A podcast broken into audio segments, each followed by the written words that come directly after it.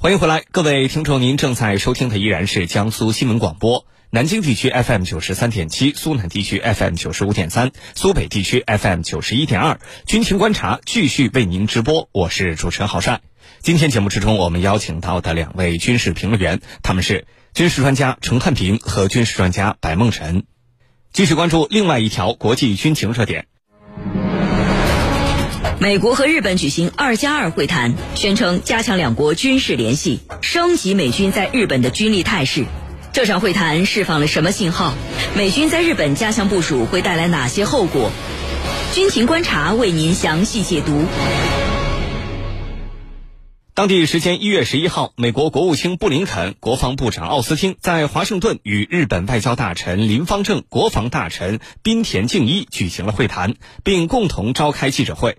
美国国防部长奥斯汀声称，两国的安全和防务部门负责人做出了一项历史性的决定，即通过在能力上更加全面、更具机动性、更具韧性的前沿部署，优化美国在日本的军力情况。他宣称，这些举动将会增强区域威慑力，使我们能够更有效地保护日本及其人民。奥斯汀还表示。第十二海军陆战团将会留在日本，而且在二零二五年之前重组为第十二滨海作战团。那么，美日的这场二加二会谈到底释放了哪些信号？美军在日本加强部署到底会带来什么样的后果？我们一起来关注。白老师，首先呢，请您为我们梳理一下这次的美日二加二会谈有什么样的特殊背景？双方主要谈了什么内容呢？好的。呃，这一次美日之间的二加二会谈呢，我觉得可能最直接的啊，或者说大家可能比较关注的，那么是所谓叫美日安全协议委员会嘛，这个呃叫所谓两国的蓝图优先事项目标啊，史无前例的一致啊。但这里面呢，我觉得更多的是美国方面对日本的一些能力的这个承认啊，并且试图把这些能力整合到美国在印太方向上的作战体系里面。所以呢，这个应该来讲，从战时应对计划、基地这个部署和运用，包括新武器研发这块，都开始要强调，那么两个国家之间协调，那么甚至宣称所谓军事一体化。呃，那么声明里面，我觉得可能对我们来说啊，这个大家会关注的，首先是承认日本拥有反击能力，啊，就所谓紧急情况下先发攻击敌方基地的能力。那么。这样的说法提出来之后，其实日本方面再去讲什么专守防御，我觉得已经很难有说服力了。而且呢，日本也再次向美国方面去承诺，二零二七年把防卫费增加一倍。那美国方面的说法叫做鼓掌啊。那么这个我觉得就等于美国事实上的去允许日本快速的去提高自己的整个的这个军事的力量。呃，那么当然，美国方面，那么也在强调，那么比如说把这个冲绳的美国海军陆战队的兵力呢移到关岛，呃，然后呢，当然这个第三的滨海战斗团和第十二海军陆战队可能会在冲绳会留，比如司令司令部。那么另外呢，这个把这个第十二海军陆战队的这个主要的方向，可能反舰啊，包括无人机。那么，更多的强调这个查打能力啊，就是从现在的这个海军陆战编队变成真正意义上滨海作战部队。呃，那么这些呢，我觉得可能都是更直接的实际层面啊。呃，那么美国和日本现在所提到的这个融合、融合，呃，那么包括我们说整合啊，这两个词当然在英文上是不一样的。这个，而且呢，这个呃，共同声明的。简单说，体量其实也有一个翻番的这么一个提高啊，应该大概翻了接近三倍了，现在已经。呃，那么融合这个词呢，我们说融合也好，整合也好，那么其实呃之前美国方面提，但是融合这个词应该还是第一次出现。那么我觉得这些呢，都强调了美日这个所谓在军事上面的一体化。那么这种军事上面一体化呢，当然它有明确的指向。那么这个印太方向上，美国方面可能现在提俄罗斯的威胁都提的很少，但是已经明确的去提到了其他的一些国家和地区，尤其是在半岛，啊，在南海这些方向上。呃，那么当然了，我们说，包括美国方面允许日本所谓的这种先发制人的打击，那么先发制人的打击，那么日本用什么先发制人？那么当然就等同于允许日本部署装备巡航导弹、弹道导弹这些目标。那么这个有些日本国内的专家讲，过去叫自卫队为盾美国为矛嘛，那么现在呢，自卫队肯定就是矛盾都拿到手里了。所以这个我觉得可能对于日本在未来的这种发展，我们看到实际上半岛，呃，韩国这两年在导弹打击能力上面，因为美国的支持有一个迅速提高。那么日本在很多的技术储备上面，其实做的也应该来讲速度很快。那么未来日本如果也开始大量的去装备这种远程打击的火力的话，那么对周边的整个的这个形势，尤其是军备竞赛的这种威胁，我觉得是很大的。所以这一次应该来讲，美国方面明显是有饮鸩止渴的考虑，因为我们说，终归在印太方向上跟美国人打过最大规模的、最惨烈的战争，恰恰是日本。就日本在获得足够强大的力量之后，是不是会转向美国所所这个希望的方向？这个我觉得很多东西是很难说的。好，谢谢潘老师的介绍。美国决定加强美日军事联系，并升级美军在日本的军力态势。我们想知道，美国为什么如此重视日本这个盟友？关于美日军事同盟，美国的战略规划到底是什么样子？对于这方面的问题，请程教授为我们解答。好的，美日之间到底是一种什么样的关系？我想军迷们是很清楚的。那么，我们主要通过这一次美日国防与外交二加二会议。以及根据会议所通过的一些呃联合声明，我们来进行分析。在这次会议上，美国方面啊对日本修订去年年底的三份安保文件是表达了无条件的支持。那么这里头体现的是什么？是美国出于自身大国竞争的需要，迫切需要日本冲到第一线。这是从战略上来说的。也就是说，美国非常希望日本能够在大国竞争当中处处充当尖兵的角色，冲在第一线，为美国省下大量的经费，也省下大量的装备。那么从战术上来说，这次美国要在日本成立一个新的叫滨海作战团，而这个滨海作战团啊，它是远离本土。所需要的一切补给需要就地取材，而日本方面呢，无条件的予以答应。这个无条件的予以答应，就是你要什么我给什么。但是这个条件它又是隐晦的，隐晦的是什么？日本方面非常渴望得到美国的支持，使它成为一个所谓的正常国家。去年十二月底。日本所修改的三部安保法案就是一种试探，日本要试探美国方面，试探国际社会对此的态度。日本也很清楚美国所需要日本做什么，所以这一次双方啊围绕未来台海问题也在大做文章。你比如说，美日在日本的西南诸岛动作频频。其实其目的就在于想方设法如何去干预台海局势。美军呢，在距离我国这个台湾大概是一百一十公里的与那国岛上，已经设立了叫联合战术协调中心。跟谁协调啊？那肯定是跟日本。那么一旦台海有事，双方将密切勾连，相互协调。那么其中的重点就是如何向台湾当局提供一切援助。怎么个提供呢？这里头俄乌冲突给了他们一种明确的信号，也就是说，未来美日在与那国岛向台军提供重要的情报信息，那么就形成了。俄乌冲突当中，乌克兰军队一样，乌军作战所依靠的是美国和西方提供的情报信息，这些情报信息使他在战场上如千里眼一样，非常的精准。那未来美日方的勾连，它的目的就在这儿，要把俄乌冲突当中的这一幕复制到未来的台海战争当中。所以你看。美国所需要日本做什么，其实就是充当这个角色。那么，此前去年八月，美国曾经让佩洛西创访台湾，企图引起两岸之间爆发冲突，结果两岸的中国人没有上当，没有吃这一套。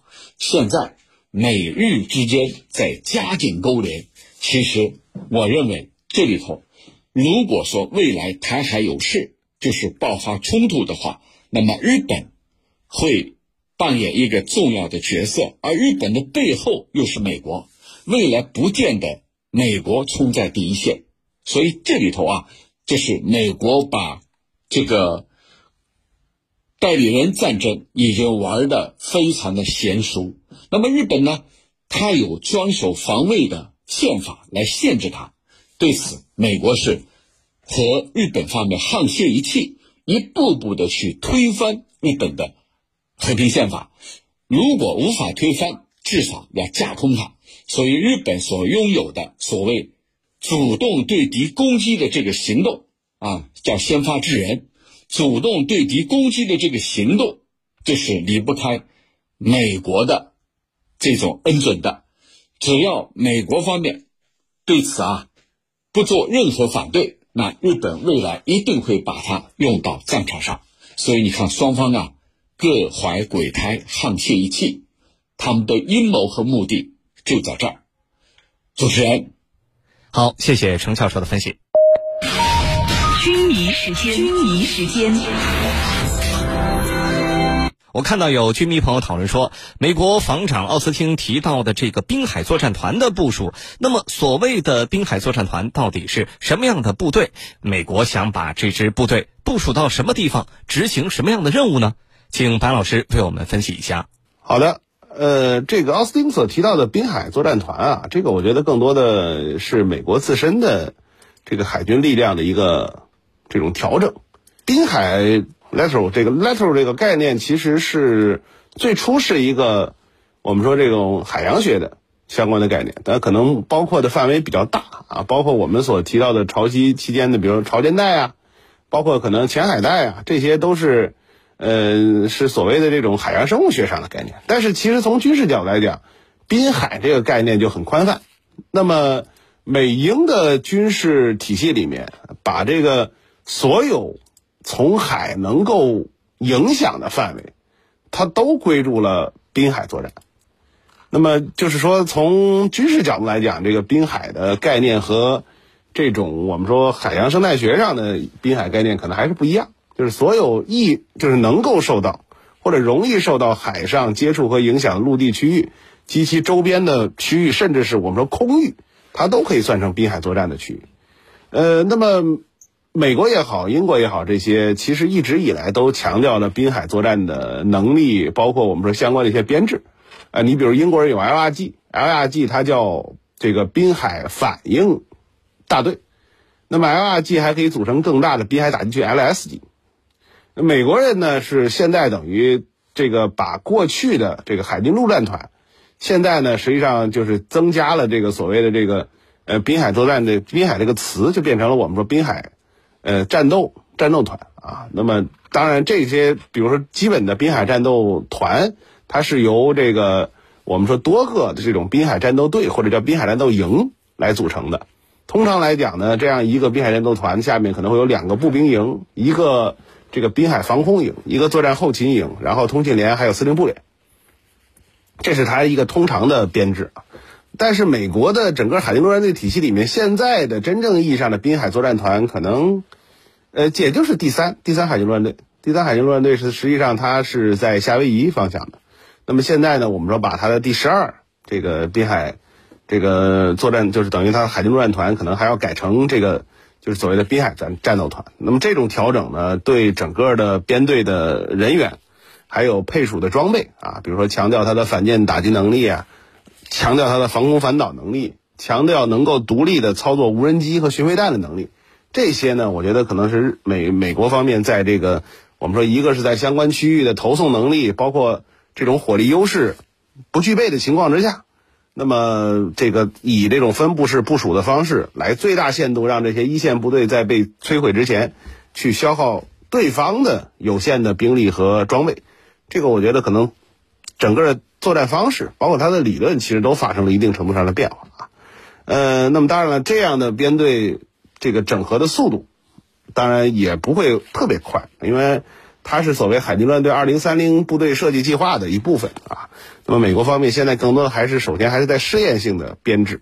嗯，当然，跟之前美国历次的编制调整相比呢，这次的速度还是比较快的，也看得出来，美国方面对印太方向整个的力量对比呢，应该来讲是比较担心的。好的，主持人，好，谢谢白老师的分析。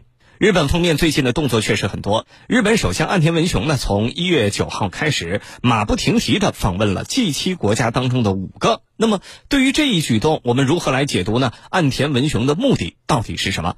请程教授为我们解答。好的，其实他这一次出行是有两个根本性的目的。第一个是和欧洲各国呀去讨论俄乌冲突，因为他认为这是欧洲国家最关心的。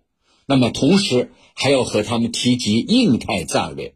所谓印太战略，那离不开咱们中国，就是如何来联手应对中国的崛起，这是第一个目的。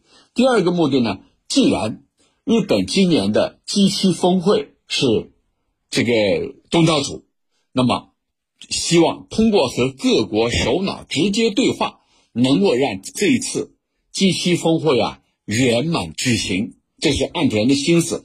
那岸田这个希望圆满的举行，他有怎样的考量呢？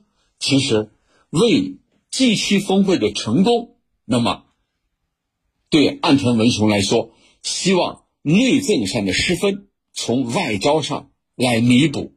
我们都知道，此前啊，对岸田文雄来说，的确是祸不单行。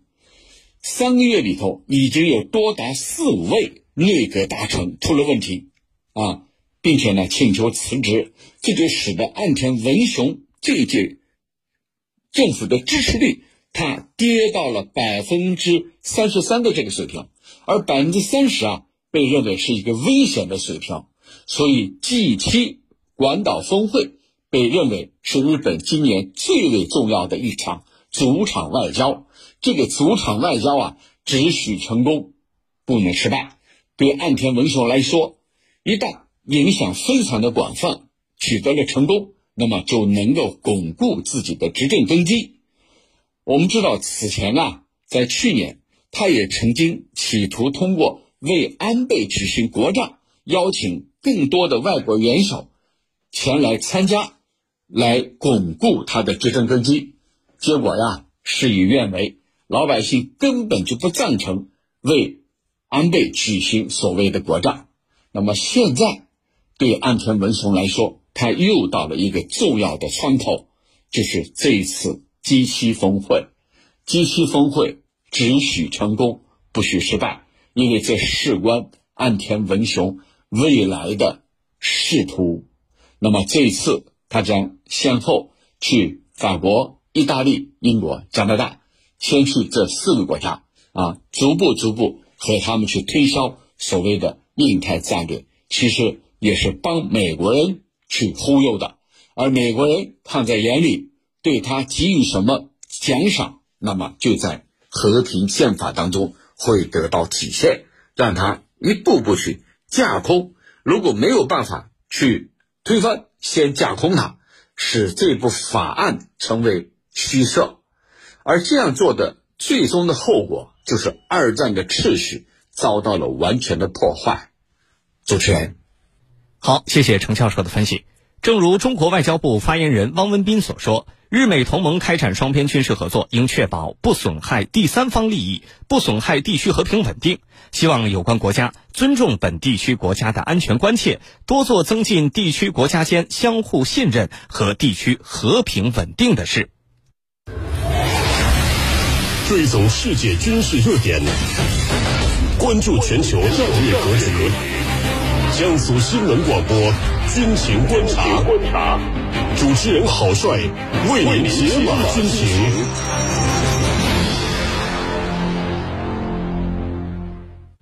这里是江苏新闻广播军情观察，继续关注其他方面的军情热点。近日，海军第四十二批护航编队组织实弹射击训练。来听中国之声录音报道。战斗警报！随着战斗警报骤然响起，正在亚丁湾东部海域执行护航任务的海军第四十二批护航编队淮南舰官兵迅速奔赴站位，做好各项准备。直升机搭载特战队员起飞前出，进行侦察警戒。判明目标性质后，舰艇指挥员果断下达攻击命令，淮南舰主副炮对海上目标进行攻击，并首发命中。淮南舰副舰长安嘉林：我们从实战出发，从严从难，砥砺官兵善战本领，直接瞄准护航任务中最险最难的科目，在复杂海况下不断力促舰艇作战能力提升，扎实推进新年度实战化训练。此外，编队特战队员还针对护航行动可能遇到的突发情况，在复杂海况条件下进行狙击步枪精准射击、重型机枪拦阻射击等科目强化训练。特战分队队长杨永强说：“特战队员边训练边分析边总结，射击速度和精准度都得到了有效提高。海上实弹射击在警示驱离、随船护卫、武力营救等行动中十分重要。”特战队员作为护航编队的突击力量，必须掌握一招制敌的过硬本领，始终保持全时待战、随时能战的戒备状态，确保备护船舶安全。在亚丁湾西部海域顺利完成护航任务的日照舰和可可西里湖舰，以遂行护航任务为背景，掀起新年度练兵热潮。海军第四十二批护航编队参谋长莫林。编队聚焦使命任务，将远海大洋作为厉兵磨刀石，在执行护航任务中不断加强针对性研究。此次开展全流程、全要素、全严格演练，有效锤炼了编队打赢高端海战和遂行护航任务能力。好，各位听众朋友，您正在收听到的依然是江苏新闻广播南京地区 FM 九十三点七，苏南地区 FM 九十五点三，苏北地区 FM 九十一点二。以上就是本期军情观察为您关注到的主要内容。